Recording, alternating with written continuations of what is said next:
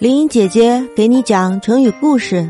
今天讲的这个词是“河东狮吼”，比喻汉杜的妻子对丈夫大吵大闹。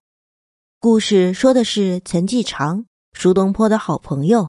他喜欢研究佛学，只要谈起佛理，他就会滔滔不绝的说个没完。陈继常的妻子柳氏是河东人，非常的凶悍，继常怕得要命。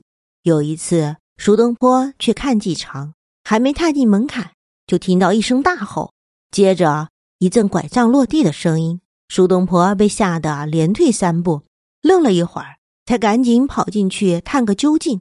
他进门一瞧，不禁笑了出来。原来柳氏正竖着眉瞪着眼的在骂陈季常，而陈季常躲在一旁发抖，口里连连称是。于是苏东坡提了一首诗。送给陈继常，那首诗是这样写的：“谁是龙丘居士闲？谈空说法夜不眠。忽闻河东狮子吼，拄杖落手心茫然。”这首诗的意思呢是这么说的：有谁能像龙丘居士，也就是陈继常那么有才能呢？谈起佛法佛学，往往整夜都不睡觉，但是一听到妻子的怒骂声。就吓得连拐杖都离了手，茫茫然不知所措。